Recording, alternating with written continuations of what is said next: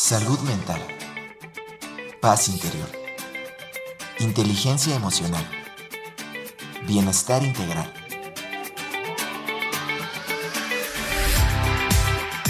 Aquí y ahora. Sesión con invitados.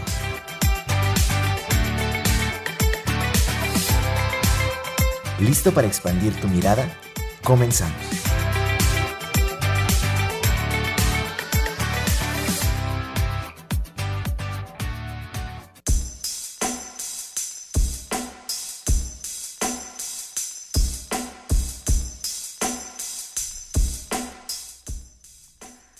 Buenas tardes, estamos en vivo transmitiendo a través de las frecuencias de Radio Universidad 88.5 FM en San Luis Potosí 91.9 F M en la ciudad de Matehuala y el Altiplano Potosino.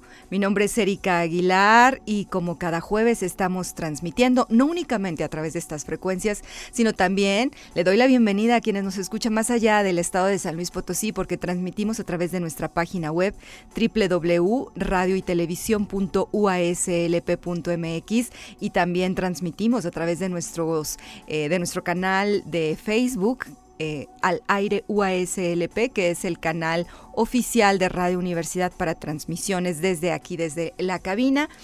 Y a esa transmisión también me uno a través de mi página en Facebook, Erika Aguilar Meditación, para que me sigan, le den like y entonces puedan recibir las notificaciones de nuestras transmisiones. También los invito a que me sigan en Instagram, Erika Aguilar Meditación.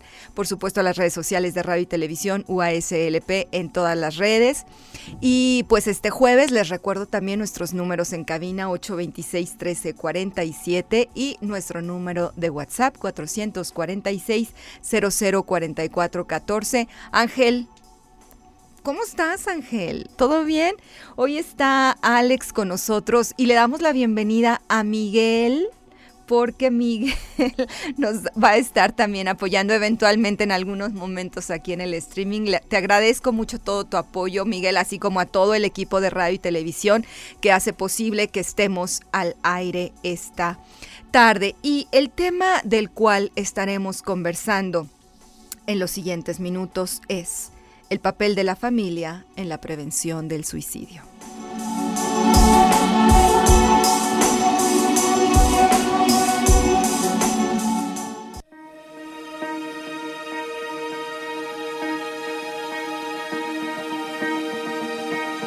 Conoce al invitado.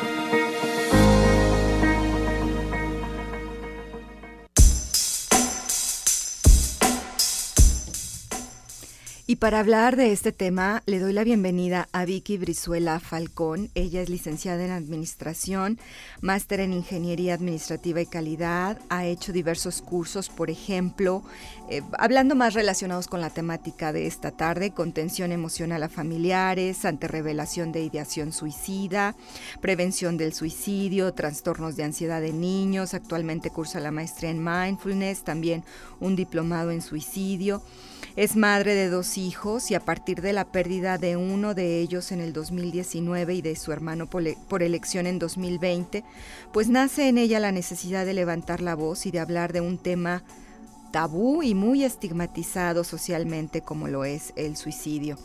Está iniciando la Asociación Civil en Pro Prevención del Suicidio Coco y Feli, teniendo como estandarte el salvar vidas. Yo te quiero vivo escritora al día de hoy de su primer libro, Cómo sobrevivir a esta vida y no morir en el intento. Y entonces pues es una activista que está en lucha para prevenir el suicidio. Bienvenida Vicky. Hola, buenas tardes. A ti Erika, muchísimas gracias y a todo tu auditorio, buenísimas, buenísimas tardes. Me da mucho gusto de verdad estar aquí, poder platicar contigo y poder llegar pues a mucha gente con ese único fin, poder poder sembrar una, una semillita de esperanza, de aliento, de que la vida vale la pena a pesar de todo lo que nos pueda llegar a suceder en ella, vale la pena seguir, vale la pena vivir y siempre, siempre, siempre habrá una alternativa para, para seguir adelante. A lo mejor el día de hoy estamos mal, a lo mejor el día de hoy perdimos a un ser querido o perdimos el trabajo o perdimos a la pareja,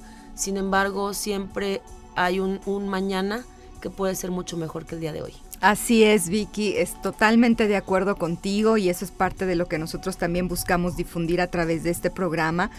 Y hablemos, pues iniciemos nuestra conversación de esta tarde. Eh, me, me gustaría mucho, Vicky, que pudieras compartir ¿Cómo fue que tú has llegado tu, pues tu camino, verdad, de vida en este sentido para estar hoy en día ante micrófonos, ante auditorios, porque también ya das charlas, pláticas, etcétera, y en diferentes medios hablando sobre este tema tan difícil y doloroso? Pues fíjate que la vida me ha ido, em, pues siempre nos va guiando hacia dónde tenemos que ir. Y yo muy curiosamente te, lo, te lo platico y lo platico aquí al auditorio tengo mi, mi mapa de, de, sueños y siempre tenía, y todavía lo tengo ahí, a una, a una chica frente a, a un auditorio. Yo digo, no me dedico a esto, mi profesión es un ramo totalmente diferente, me dedico al ramo inmobiliario. Y entonces yo decía, lo puse ahí antes de que pasara lo de mi hijo, antes de que pasara lo de mi hermano. Yo decía, en algún momento me voy a poner a dar charlas, pero yo suponía o creía o quería creer que iba a ser en torno a mi trabajo, ¿no? Y pues de algún modo la vida me ha llevado a, hasta aquí. ¿Cómo, ¿Cómo estoy aquí o cómo llegué el día de hoy aquí o por qué estoy aquí? Eh, yo fui mamá muy chiquita de Cocoy. Cocoy es Carlos Humberto, es mi hijo mayor. Pero de cariño le decimos todos siempre Cocoy. Entonces eh, fui mamá muy pequeña de él. Tenía yo 17 años cuando, cuando lo tuve. Y pues prácticamente vivimos una vida de, de hermandad. Fuimos hermanos y yo creo que yo creo que en ese en ese aprendizaje mutuo pues nos quedamos cortos en ciertos temas, ¿no? En temas de madurez, en mi caso, en temas de apoyo como mamá hacia él, pero las condiciones pues así nos hicieron vivir. Y pues sobrellevamos la vida de esa forma sin tener un manual yo de cómo manejar a un niño, fui mamá soltera de, de él. Y entonces pues se, se tornó hasta cierto punto, eh, hoy lo puedo analizar, un, una cuestión complicada, una cuestión en donde entraban muchos intereses a querer educar al niño porque pues yo estaba sola y yo vivía con mi mamá y entonces mi mamá mandaba porque mi mamá proveía, porque yo estaba estudiando. Y entonces ahí hay una lucha de, de poder o de comodidad también hasta cierto punto se pudiera decir en donde dices, bueno, pues sí, está bien, yo te hago caso, y luego el niño se confundía porque entonces a quién le hago caso, a mi mamá o a mi abuela, eh, o, cuando me convenía le hacía caso a la abuela, o cuando me le convenía le hacía caso a la mamá, y luego ya entraba el tío, porque también el tío tenía que, ver, y el otro tío, y bueno, la familia. fue, al día de hoy lo, lo analizo y digo, creo que fueron muchos factores que nos fueron orillando a, a estar yo aquí. Pasa el tiempo, me independizo, el niño se quiere quedar con mi mamá porque las condiciones eran diferentes, las que le podía dar mi mamá que las que le podía dar yo. Y pues después ya se va conmigo, eh, empieza a viajar, pero en este lapso ahí lo, lo de, eh, bueno, le, detectan, eh, lo diagnostican con TDAH. O sea, trastorno de déficit por déficit de atención, e hiperactividad. Entonces, pues también ahí hubo una, una lucha continua de no lo mediques, está muy chiquito, eh, no, no lo necesita, el niño se, se vuelve diferente si está medicado. Y pues de algún modo u otro, hoy lo, lo puedo confesar y decir al, al micrófono sin, sin ningún tema, yo lo yo me dejé eh, como como llevar, como guiar y decir, bueno, sí, sí, sí es cierto, a lo mejor no lo necesita, a lo mejor no no eh, puede tener una vida normal, todos antes teníamos, yo creo no que todos tuvimos, esos medicamentos, creo que todos tuvimos TDAH, o al menos yo sí, y no ocupé medicamento, entonces no pasa nada, no va a pasar nada. Pasa, pasa el tiempo, nos independizamos, se va a vivir conmigo, empieza a viajar, esa es una de las de los eh, palomitas que yo siempre me pongo, que tuve la posibilidad de que él viajara y que conoció mucho, mucho, muchos lugares. Sin embargo, él no era feliz. Él tenía un sufrimiento en su alma por la ausencia de su papá, porque no tenía un tratamiento. Eh, después lo diagnostica, lo llevo otra vez a atención psiquiátrica, lo diagnostican con, con depresión severa. Eh, medicado, pero pues ya no estaba pequeño, ¿verdad? Entonces era pues ¿Cuántos años tenía? En ese entonces tenía como 20 años. Entonces era, te estás tomando la pastilla, sí, ya. me la tomé, pero pues pasaban días que no se quería levantar, luego una escuela, otra escuela, otra escuela, luego quiso trabajar, quiso tener un negocio, la abuela le puso el negocio, entonces tenía una responsabilidad que él no podía con ella porque era era muy inmaduro y tener una responsabilidad de un trabajo formal.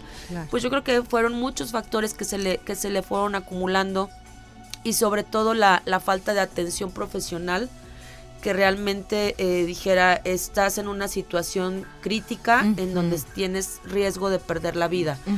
Y pues como yo no lo sabía no lo conocía no no sabía qué es lo, los, los focos rojos o las alertas, o alertas, los síntomas cómo es que se comporta una persona con ideación suicida pues lo dejé pasar o cuando decía ya no quiero vivir yo decía está queriendo llamar la atención sí. Y pues fueron todos esos, esos factores, ¿no? Peleábamos y peleábamos y peleábamos y había cada vez un abismo más grande entre él y yo. De, llevarnos como hermanos, de ser muy buenos amigos, de disfrutar, de ser cercanos, nos fuimos aislando y en ese tiempo yo también tenía problemas a nivel personal y entonces como que piensas que tú estás en tu mundo y tus problemas son lo único, no sé, y dejas de, ver realmente lo que es importante o le, de, le restas importancia. Ajá. Pasan, pasan los días y pues llegó el fatídico 24 de, noviembre de 2019. Peleamos él y yo. Esa, esa noche peleamos muy feo. Y... ¿Cuántos años tenía? 22. 22 años. 22. Y a la mañana siguiente que lo empecé a buscar, vivimos en una casa pues de dos plantas y lo encontré en la escalera marina, colgado a 10 centímetros sus tenis del piso. Y yo en, ese momento pues obviamente se me acabó el mundo. Se me acabó el mundo, quería meterme abajo de la cama para que llegara mi mamá y me dijera no pasa nada como cuando era chiquita. y, y pues empieza el día cero, ¿no? Empieza qué voy a hacer, que a quien le hablo, ¿Y qué que hiciste digo. en ese momento? Le marqué a mi, al que era mi jefe en ese momento y me dijo, él me dijo que hiciera, me dijo, salte y busca un vecino y que, el vecino pida ayuda, que el vecino pida ayuda. Gracias a Dios vivía un, un, un amigo de toda la vida a dos casas de, la mía y entonces entré con toda la confianza del mundo, ya él empezó a hablar a mis amigos, a la policía, llegó mi familia enojadísima conmigo, eh, una situación que de veras no se la deseo a nadie. ni a mi peor, enemigo, Erika, de verdad te lo juro por Dios y el universo que no se la deseo a nadie porque es una sensación de, de, querer entender que ya no hay para atrás, pero a la vez tu mente y tu corazón están tan lastimados que que se bloquean y que ya no sabes qué hacer. O sea, no, no, no, es un caos, es, es lo peor que puede vivir yo creo que un ser humano. Y más una mamá. Es, es terrible. ¿no? Sí, es, es terrible. Y pues empezó el día cero. Empezó el día cero con el apoyo de mi hermana. Mi familia me dio la espalda. Te señalaron. Me, culparon. Sí, claro. Tu mamá me culparon. Te culpó. Mi mamá, mis hermanos yo creo que hasta mis vecinos, amigos, no sé. Yo creo que, que toda, yo creo que ese es uno de los juicios más duros que enfrenta alguien que es sobreviviente al suicidio, el juicio social. Y entonces pues es querer no seguir viviendo, pero yo tengo otro niño, en ese entonces mi niño chiquito tenía siete años. Ah, muy chiquito. Y por eso, por, él estoy aquí realmente, porque yo lo he pensado y lo analizo y digo, si yo no hubiera tenido otro hijo, yo creo que atrás de Cocoy me voy yo, me voy yo. Sí, claro. Sin embargo, pues bueno, el universo y Dios no se equivocan y, y pues ahí empezó mi día cero, mi día cero que ha sido el día más fatídico de mi vida. Sin embargo, eh, estaba yo con atención psicológica y, psiquiátrica por los temas que traía. ya estabas en ese momento. Sí, ya ah, estaba, tenía ya como dos o tres años porque también traía una depresión severa por problemas con mi pareja en ese momento y todo. Y ya venía de un tratamiento, me había dicho mi psiquiatra, ya te voy a dar de alta, en diciembre te doy de alta, esto fue en estás a un mes prácticamente. Y entonces le marco y me dice, no, pues claro, que, no, tómate pues esto, tómate esto, tú no tuviste la culpa, vamos a salir, yo estoy contigo, vamos a salir adelante. Y pues bueno, tuve esa inicial, esa red de apoyo de, de, mi psicólogo, de mi psiquiatra. Por eso es bien importante siempre tener una, un apoyo profesional. Claro, un acompañamiento. Claro, y entonces pues empezó el día cero, el día uno, el día dos, el ir a la casa, no querer ir. de algún modo... Eh, ¿Y para entonces cómo estaba la relación con tu familia? ¿Seguía mal? Sí, claro, por supuesto. O sea, de hecho sigue sigue, mal en algún con algunas personas con algunas personas en otros casos pues ya se ha podido ir este restableciendo entendiendo que nadie somos culpables que el suicidio es responsabilidad de todos sin embargo no es culpa de nadie. ¿por qué crees que haya tanta señalización y culpa culpabil, o sea, se culpabiliza al, contexto más inmediato, ¿no? Fíjate que yo creo que porque en un entorno familiar, cuando alguien se suicida, yo creo que todos sentimos culpa sea el hermano, la mamá obviamente o el papá. Es como que lo primero, lo, primero, lo primordial. Sin embargo, yo creo que también los hermanos, los tíos, los primos, todos los, amigos, incluso, todos incluso en algún momento dicen, híjole, es que ya me había dicho, híjole, es que yo lo vi triste, es que me marcó en la noche y no, le contesté, me marcó y me dijo que se estaba peleando su, su mamá y no fui a verlo. Yo creo que es tanto el dolor en ese momento que lo más fácil para apaciguar un poquito tu, dolor es culpar al de, al de enfrente o culpar a los demás. para minorar, para, para minorar el dolor que realmente todos estamos sintiendo. Entonces yo al día de hoy lo entiendo así y puedo entender a mi familia en ese momento porque era tanto el dolor que sentíamos todos, todos. que te duele y te culpas y entonces para al menos no sentir culpa, pues yo le echo la culpa al de enfrente, al, que estaba inmediatamente o con el que tuvo el último problema o, lo que sea, con tal de, de apaciguar un poquito tu, tus demonios internos de culpabilidad, de decir, pude haber hecho, pude haber hecho, y ahorita ya no puedo hacer nada porque ya no está. Claro. Entonces yo considero que, que por eso es que el entorno reacciona de una forma muy negativa Con mucho porque no nos está no, no nos enseñan a, cómo reaccionar ante alguien que se va porque lo decidió. Sí, es muy duro. fuerte.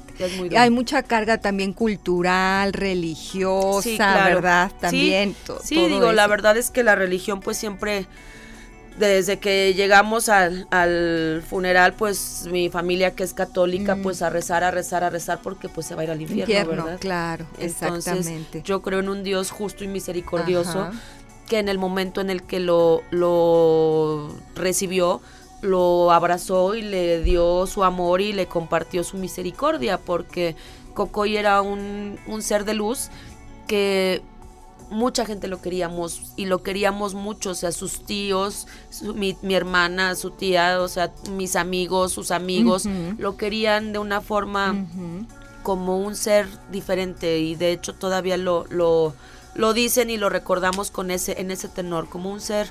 Eh, diferente, con como un ser de luz que, que, le tenemos y le tuvimos mucho cariño. Yo creo que por eso fue tan doloroso claro. el, el que se fuera de esa manera. Y conforme fue pasando el tiempo, Vicky, eh, ¿caíste más en depresión? ¿Cómo fue tu proceso posterior ya? Fíjate que es tan inteligente el cerebro que hay muchas cosas que yo tenía bloqueadas.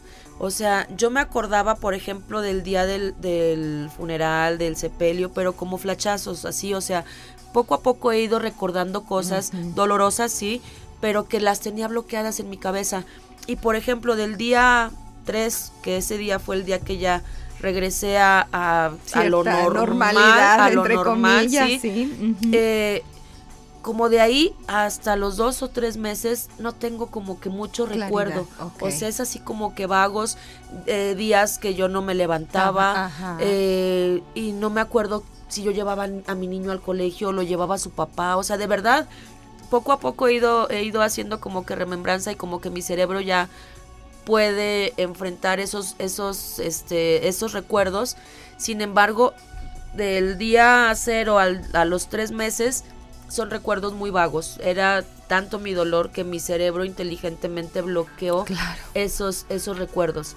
A partir del tercer, y digo, en ese lapso pues seguí obviamente con, con atención porque pues sí estaba obviamente en una depresión. Eh, seguí con atención psicológica, con atención psiquiátrica, mi red de apoyo no me soltó, mi hermana me llevaba a las pestañas, al masaje, a las uñas, a esto, al otro, vamos a clase de esto, de, o sea, y yo iba como un zombie, iba como un zombie y pues yo hacía todo, en mi trabajo se portaron también muy lindos, me dieron tres meses, ah, muy bien. me dieron tres meses, me, siguieron pagando y todo, para que yo Eso me es muy importante también, Sí, o sea, tuve porque- un apoyo, la verdad, claro. muy, muy, muy fuerte de, de, a lo mejor no de mi familia en cortito, porque era mucho también su dolor, Claro. pero pues de mi trabajo, de mi hermana, de mis amigos, de mi red de apoyo que tenía en ese entonces, de mi psicólogo, de mi psiquiatra, que al día de hoy siguen siéndolo. Y eh, pues eso me, me ayudó a salir adelante. Y pues el motor que tengo al día de hoy, que, es mi pie izquierdo, que es mi otro hijo, yo les decía a los dos, digo, Cocoy es mi pie derecho y Samuel es mi pie izquierdo. Entonces al día de hoy sigo teniendo mi pie izquierdo en este plano, porque sigo teniendo mi pie Claro. derecho en otro plano. Pero ese es mi motor, ¿no? Por eso, por eso es que, que sigo adelante. ¿Y en qué momento empezaste a vislumbrar este camino de empezar a ayudar a otros y de hablar de todo esto? Claro que sí. Mira, eh, pasa lo de Coco y empiezo a recuperarme, a recuperarme. Llegó una pareja a mi vida que me volvió a pintar una sonrisa. Y pasa, cumple una, el, El, primer aniversario, que es Cocoy. complicado, dicen Parte- los sí, tanatólogos, Parte de, de mi red Sí. de apoyo era, era mi amigo Felipe Mm. y que es mi hermano por elección. eh, y es, él era parte muy importante de, De esa red de apoyo. Estuvo acompañándome cuando me ponía mal, iba él con mi hermana, me buscaban, o sea, estuvo siempre ahí. Pero después empieza eh, la pandemia. Mm. Nos, nos, Nos separa- nos encerramos, nos, nos separamos de la cuestión social. Él vivía solo, trabajaba solo. Entonces también tiene una pérdida de pareja en ese lapso. Y pues de algún modo mm, yo no entendí o no vi los mensajes o estaba yo tanto todavía en mi proceso de del primer Del año dolor, de ir sí. todavía hablaba yo de Coco y era llorar y llorar y llorar y llorar y hablar del todo el tiempo. Entonces no me di cuenta tampoco en el caso de Felipe de que algo ya estaba mal en él. Siempre había sido depresivo igual que Ten- yo. Tendía a la Sí, depresión. siempre había sido depresivo igual que yo, pero pues uno piensa que así como uno se sobrepone, Sí, los la demás demás gente Ajá, puede hacerlo sí, también. Sí. Entonces yo decía, Feli, pues vamos a hacer esto, vamos acá. Yo ya tenía a mi pareja en ese entonces y lo jalaba. Él estaba, se había, se había separado de su pareja y eso le, le pegó mucho. Y pues nos acompañaba a veces o no nos acompañaba o que se sentía mal. Y entonces eh, llegó un momento en el que estaba yo en una, en- cortándole el cabello a mi niño pequeño. Me eh, estaba platicando con su cuñada de, de Felipe porque teníamos algunos temas laborales. Y me le pregunto, me dice, ¿sabes qué? Pasó una tragedia. Cuando me dijo, pasó una tragedia, yo sabía que era mi amigo. Le pregunté, ¿está vivo? Y me contestó, no. Y entonces yo siempre he sido como muy entera, muy fuerte y dije, no voy a llorar, me salí de la estética, le marqué, obviamente me, me derrumbé en ese momento porque estaba, tenía días de haber cumplido Cocoy un año. Le marqué y me dijo, "Sí, sí, Feli ya no está. Entonces le hablé al que en ese entonces era mi, mi pareja, le dije, por favor avísale a los amigos porque yo no puedo. Entonces todavía entré, le pagué a la chica del, del corte de pelo. Mi niño se iba a ir ese día a México con su papá. Le hablé a su papá y le dije, pensabas pasar por él, no sé, a las 7, por favor pasa ya Antes ahorita ya. porque acaba de pasar esto. ¿Cómo crees? Sí, Felipe se suicidó.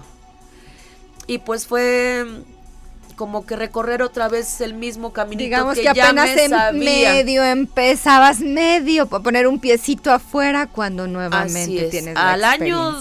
Al tres año días, exactamente. 24, al año tres días, al año tres días.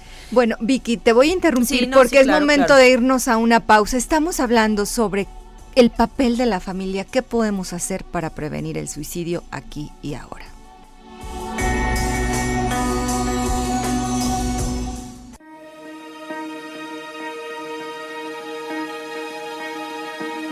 Aquí y ahora. Sesión con invitados. Regresamos.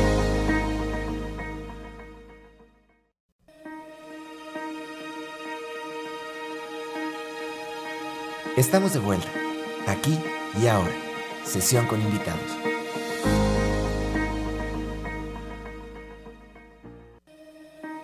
Ponte en contacto con nosotros a través de nuestros números en cabina 4448 2613 47 y 4881 250160. WhatsApp 4446 004414. Redes sociales. Facebook, Erika Aguilar Meditación. Instagram, Erika Aguilar C.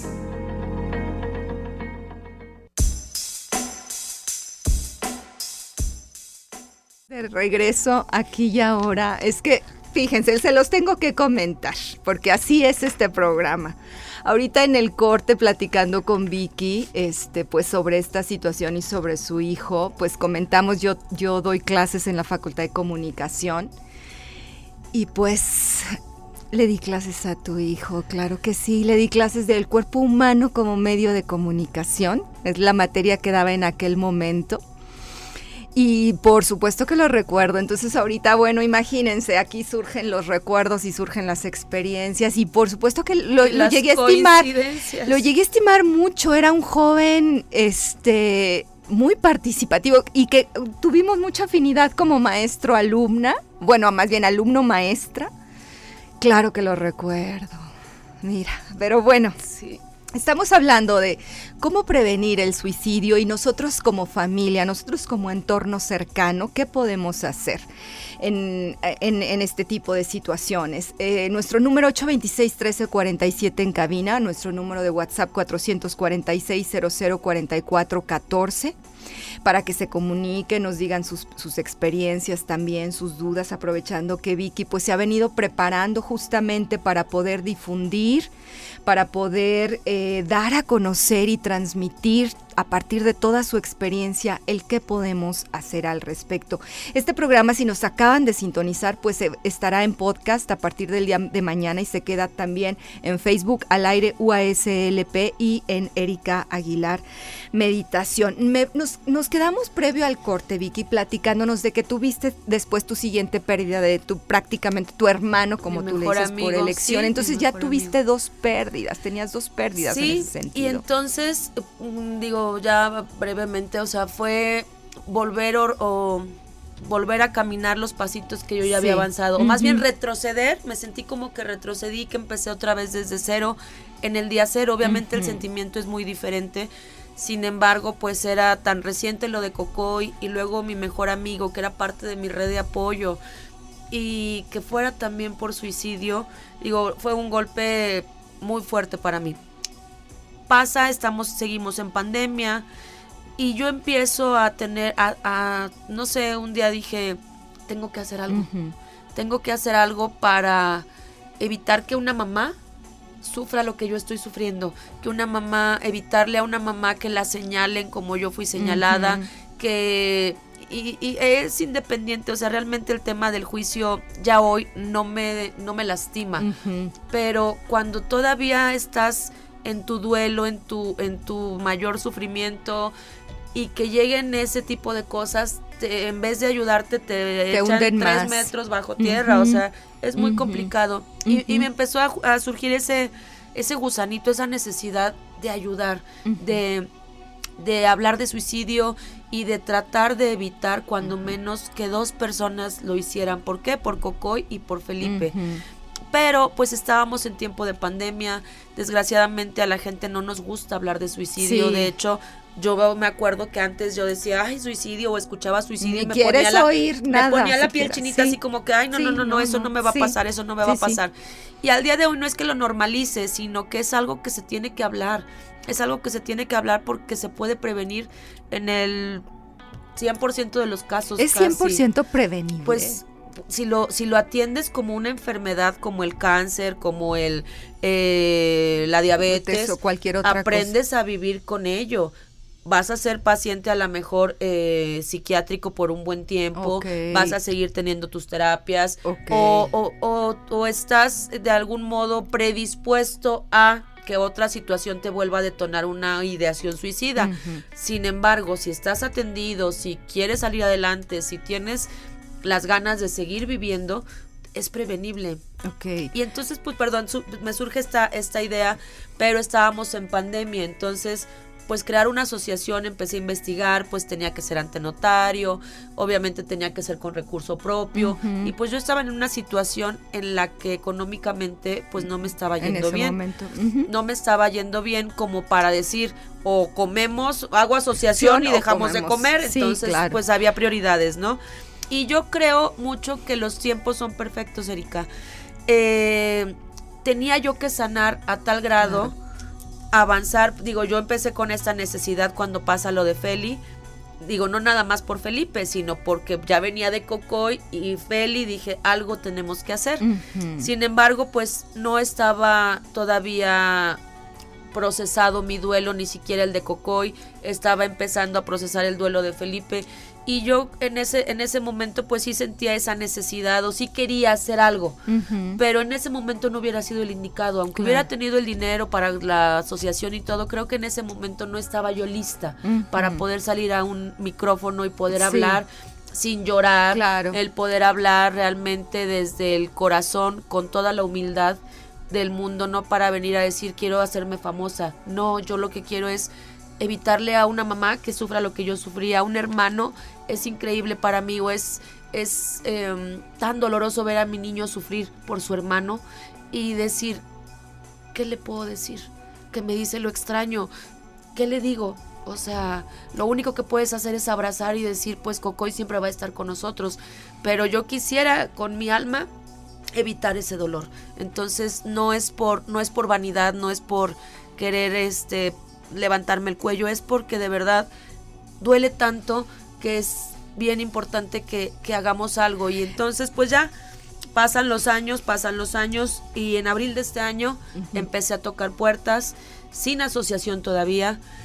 Empecé a tocar puertas, empezaron a abrir lugares, empezaron a abrir foros y pues vengo, te lo platicaba hace ratito antes de entrar al aire, que estoy, eh, soy Vicky Brizuela a pie, eh, emprendiendo una batalla o una lucha en pro de la prevención del suicidio, porque considero que es un tema que me pasó a mí, pero que es tan común es más común de lo que quisiéramos. Sí, es que los números son alarmantes, ¿verdad? A ver, platícanos un poquito de la estadística. Cada 40 segundos una persona en el mundo se suicida. Wow cada 40 segundos. Y es increíble que, digo, no sé si recuerdes a lo mejor un caso que hubo en este mismo año, hace un par de meses, tres, cuatro meses, de una chica en un hotel en reforma, que estuvo luchando una hora por romper el vidrio y la gente grabándola desde abajo. O sea, es increíble lo, poco empáticos que, somos, O, o, que, híjole, prefiero grabar cuando la chica se caiga porque entonces me van a dar, se va a hacer viral mi video,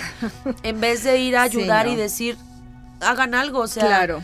hubo una hora en la que la chica estuvo luchando y que se pudo haber, evitado, haber evitado. Entonces realmente tenemos que sensibilizarnos. Y la prevalencia en el sector joven, o sea, también es cada vez más alta. Es la segunda causa de muerte en nuestros jóvenes entre 15 y 29 años. Fíjate, la segunda. Los accidentes es la primera, causa de y después El suicidio.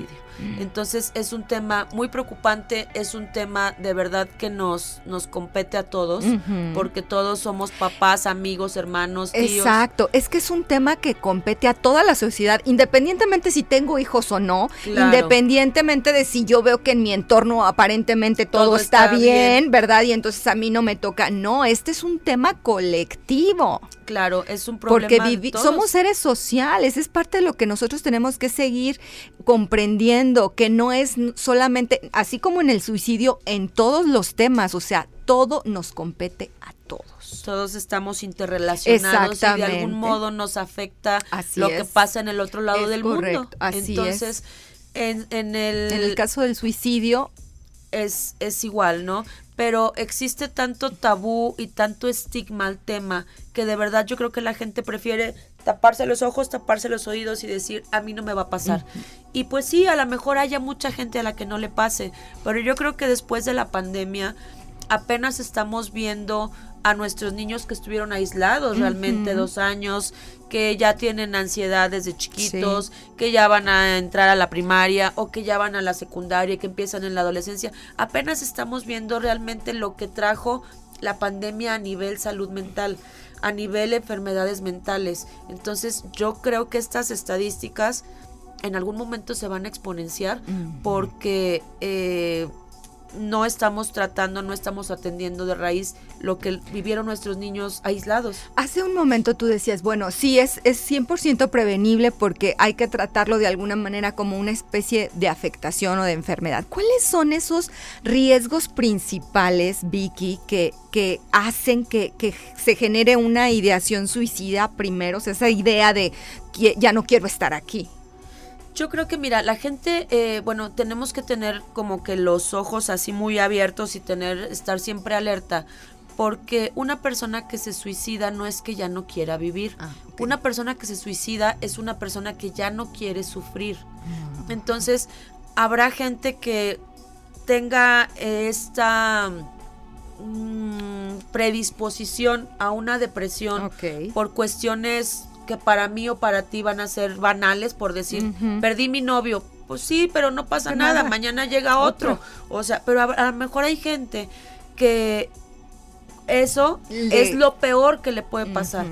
Y entonces como, como mexicanos, con la idiosincrasia que tenemos, con el eh, querer acompañar, pero también te juzgo, pero también te doy consejo, pero también trato de ser tu, tu pero hazme caso a lo que pero te también eres una tonta, pero también, ajá. En esa, en esa idiosincrasia, pues llegamos con la persona que está pasándola muy mal porque perdió a su perrito, perdió a su pareja o algo así, y le decimos, no pasa nada, échale ganas, a mí me dio lo mismo, ayer lo perdí y ya ahorita ya estoy buscando a otro, ¿no? O teniendo otro novio, no pasa nada por un novio, no pasa nada. Porque a lo mejor la vida ya me enseñó a mí que lo más doloroso ya me pasó. Entonces cualquier cosa que llegue ya es lo de menos.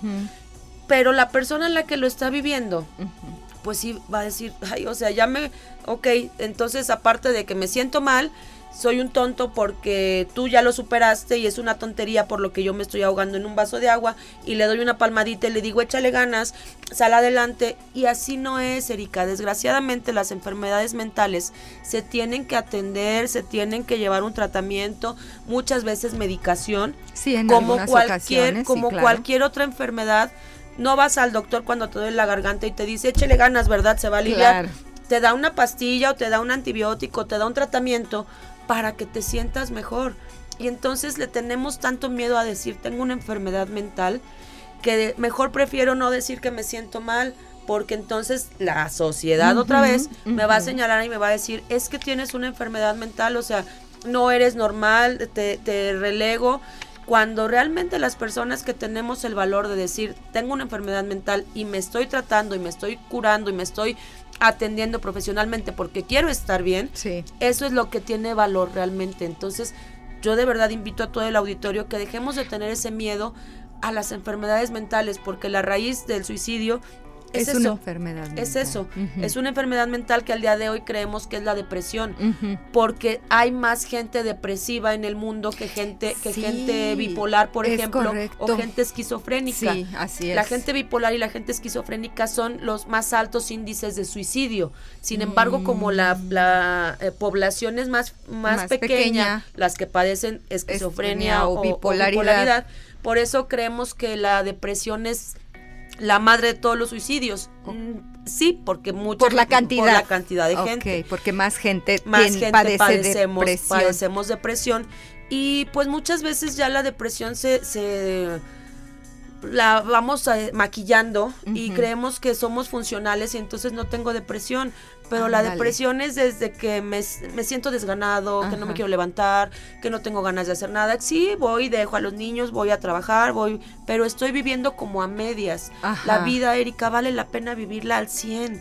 Entonces, si ya estoy detectando que algo me está pasando, que me siento extraña, que me siento rara, es porque algo no está funcionando. Sí, se normaliza ese desgano, se normaliza el querer dormir todo el tiempo, el no, el no tener ganas, de, nada. Y es vivir a medias, es lo que acabo de decir. Y de verdad yo creo que a pesar de todo lo que nos pueda suceder, la vida vale la pena vivirla, pero vivirla al 100.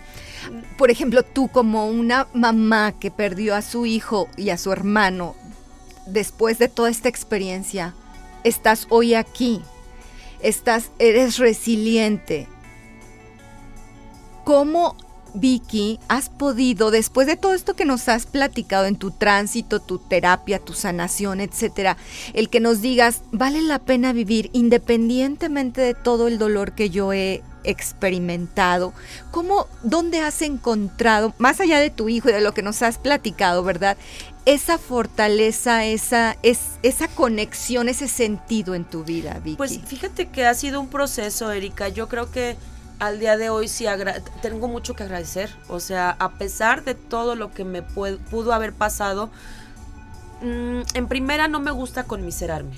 Ya lo hice en su momento, en el momento en el que estaba en mi proceso, y no me gusta conmiserarme porque digo, bueno, sí, toda la vida he hecho una analogía de mi vida antes de que pasara incluso lo de Cocoy. Y decía, bueno, si soy Vicky, me pasa, ¿por qué no tengo la vida, por decir, de Shakira? Antes de lo de Piqué, por supuesto. ¿Por qué no tengo la vida de Shakira? bueno, pues eh, eh, tiene todo el dinero del mundo, marido guapísimo, hijos hermosos, está buenísima, canta hermoso, es políglota, shalala, shalala, shalala. Pero volteaba hacia el otro lado y veía a la mejor, o me imaginaba a la mejor una mamá de un niño con cáncer terminal. Y entonces es cuando decía yo, ay, pues a pesar de todo lo malo que me pueda estar pasando, no soy Shakira, pero tampoco soy la persona que está sufriendo eso. Y hoy, ya después de Coco y Felipe, digo, no soy Shakira, pero tampoco soy la mamá que está viviendo el día cero. Ya estoy viviendo mi día 1582 o 2394, no lo sé. Pero entonces agradezco. Y agradezco y creo que la vida, a pesar de todo lo que pasó, puedo ver un amanecer, voy a sonar muy romántica, pero lo soy, un amanecer bonito, mm, tengo que agradecer mi trabajo, tengo que agradecer lo que tengo, mi hijo, el que tengo la posibilidad de enamorarme, de sentir mariposas en la panza, de viajar, de tener la ilusión de, de hacer algo. Estás eligiendo hacia dónde llevar tu atención y tu... Así es. Y, tratar de, de, vivir el momento presente, que digo, es muy difícil pero es lo que me ha lo que me ha mantenido y hacer catarsis. Creo que el hablarlo, hablarlo, hablarlo, hablarlo, hablarlo, cada vez me va sanando más. Que lo platicaba el otro día con, con mi una amiga y una con mi hermana. Decía, es que el duelo de un hijo, pues ese no se, no se te va nunca. Se transforma. Claro. El duelo de perder una pareja, un trabajo, eso llega un momento en el que ya no te duele, en el que ya lo sanaste de tal forma que ya quedó como en una parte olvidada, donde ya no duele dos días, tres días, cinco horas, lo que sea, pero llega un momento en el que sí te sientes realmente aliviado al 100%. El perder un hijo, el perder un hermano, creo que son duelos que nunca llegan a superarse del todo. O sea, aprendes a vivir con ellos, lo trabajas, lo puedes eh, canalizar de forma positiva, como, como en mi caso. Sin embargo, creo que es un duelo que jamás se va, se va a sanar del todo o no se va a quitar. A ir. O, no va a dejar de doler, más bien. Nosotros como familiares, como amigos, como esa red cercana, si sabemos de una persona que nos ha comentado o sospechamos, ¿qué podemos hacer? ¿Cuáles son esas señales? Vicky, que, a las cuales nosotros tendríamos que poner atención. Fíjate que uno de los, de los mitos que, giran siempre en torno del suicidio es que si te lo dice, no lo va a hacer. Ah, no, hombre, te está llamando la atención. Mira, yo ya a mi experiencia o a lo que yo ya viví, yo les podría decir, híjole, si te lo dice, pues ante la duda, tú ah, trata, ayuda, busca, si tú te sientes incompetente porque vas a estar desde el juicio, desde el enojo, porque a veces también como mamás o como papás o como amigos nos enojamos cuando te dicen, es que ya no quiero vivir, ay, ¿cómo crees? ¿Por qué? Si tienes todo. y, reaccionas de una forma negativa porque lo que tienes es miedo de que esta persona realmente lo haga y entonces reaccionas así como que, ay, estás loco, ¿por qué? Reaccionas mal. Entonces, si yo me siento que soy incompetente o no puedo ayudar, atender levantar la mano y buscar una ayuda. Digo, hay muchas instituciones aquí a nivel local en San Luis que nos pueden brindar ayuda sin cobrarnos, porque muchas veces, híjole, pero es que el psiquiatra es bien caro. es una limitante, híjole, pero es que el psiquiatra no sé qué hay, hay instituciones que nos pueden atender, incluso en el seguro, si tengo seguro, pues te canalizan con, con un Pero luego, ay, es que se tardan tres meses en darte la cita. Pero si no la tenía, pues si me tardan tres meses, en algún momento va a llegar o está... O el, chiste es hacer algo, es acudir, ¿verdad? Levantar la mano, o sea, a lo mejor yo como mamá estoy enojada y la forma en la que yo manifiesto, regaño a mis hijos es enojada porque realmente el trasfondo de eso es, miedo. eh, lo, lo voy a dejar peor entonces platico a lo mejor con, no sé, un sacerdote, un consejero, mi pareja, mi hermana, alguien que tenga un poquito más de, de control emocional y que pueda contener o que pueda darme un buen consejo de qué hacer. Lo que no debo hacer es quedarme Ignorar. callada, quedarme, ay, no hombre, está queriendo llamar la atención el squinkle, está enojado, no va a hacer nada. Si lo dice, no lo va a hacer no es cierto. Ok, esa es una. ¿Qué otras cosas? Eh, también muchas de las veces creemos que si hablamos mucho de suicidio, ya le estoy dando ideas. Ah, Ay, no, bueno, ya le estoy dando la idea al niño, al chamaco ya va a tener otra idea más. Mientras más hablemos, más vamos a conocer del tema.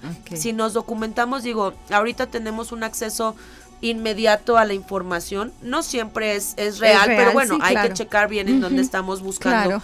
Pero muchas veces nos puede ayudar, o sea, si estoy viendo que mi hijo ya no se quiere levantar, no se quiere bañar, que ya cambió sus hábitos normales o comunes que podría ser, pues va normalmente a la escuela, regresa, o sea, como que su, su día a día cambió la dinámica, algo está pasando. Ah, desgraciadamente vivimos en una sociedad en donde el bullying nos puede hacer tanto daño y nos puede incluso claro, es un factor de riesgo de riesgo sí claro. porque el niño no quiere decirte o el joven no te quiere decir y ya cuando te lo dice o ya te diste cuenta es porque ya el niño está totalmente Oye, dañado. usualmente cuánto tiempo puede pasar entre una ideación y que se pueda llegar a consumar es que no hay realmente un, tiempo, un lapso. Digo hay gente que nunca lo ha dicho que nunca ha manifestado, que nunca ha manifestado algo así. Y de repente digo esto pasa yo creo que más con los adultos. Porque los chicos desgraciadamente cada cada vez es más joven la, la gente que se suicida, pero tienen manifestaciones, o sea, ellos sí cambian, son más evidentes, cambian sus hábitos, o si ya no quiere ir a la escuela, o está dormido todo el fin de semana, ya no sale, ya no quiere ver a los amigos, es, es ahí, o sea, ver una alerta de decir, híjole, algo está pasando con mi hijo. Trae un tema emocional que está perjudicando ya su salud mental. Y cuando, por ejemplo, lo, lo están llevando con el psiquiatra, con el psicólogo, pero no hay cambios. Habría que ver qué está haciendo nuestro psicólogo y nuestro psiquiatra, porque generalmente cuando recurres a una atención que, que es profesional y que, que, está comprobado que sea pues profesional y buena. Sí, que es buena. Ajá. Debe de haber avances, debe de haber avances. Entonces, si, no está medicado, si está tomando la terapia y si sí realmente está medicado, porque podría pasar lo que pasaba con Cocoy. Que te dice que, que me decía que sí, que realmente no lo hacía. Y entonces le daban ataques de ansiedad en el camión de mamá, no me puedo bajar. ¿Dónde estás? Pues no sé, pues voy por aquí, por acá, por acá.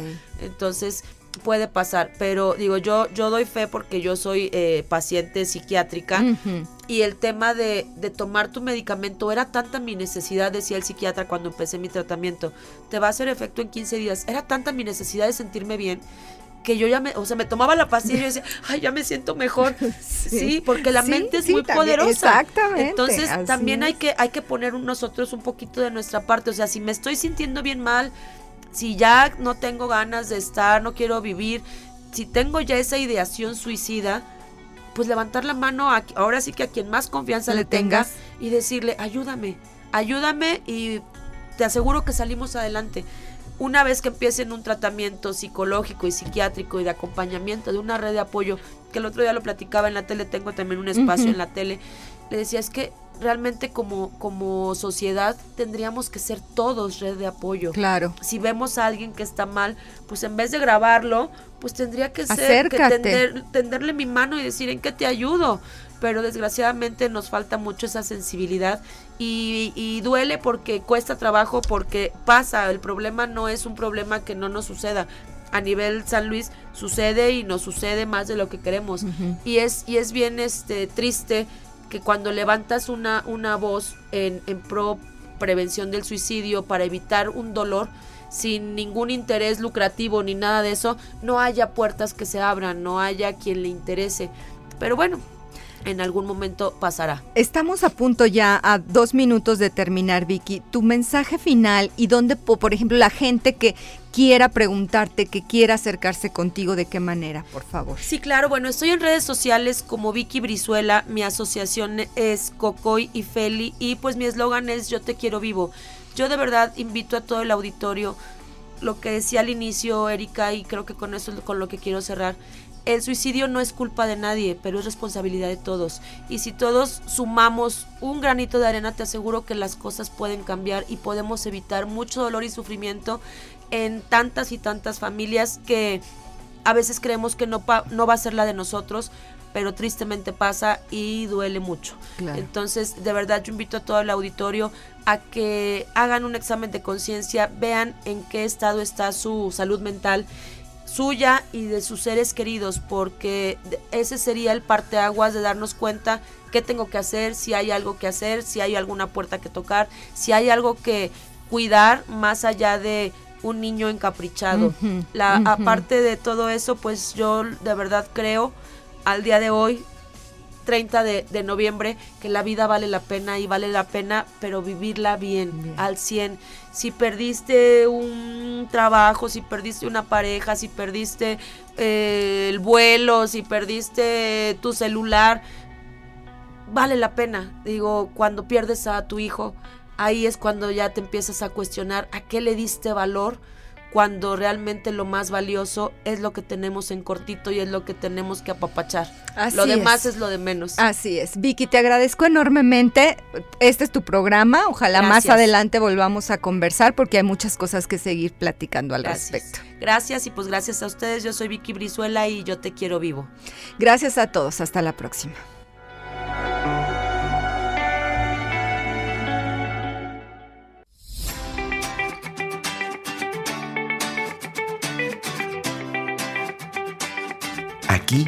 Y ahora.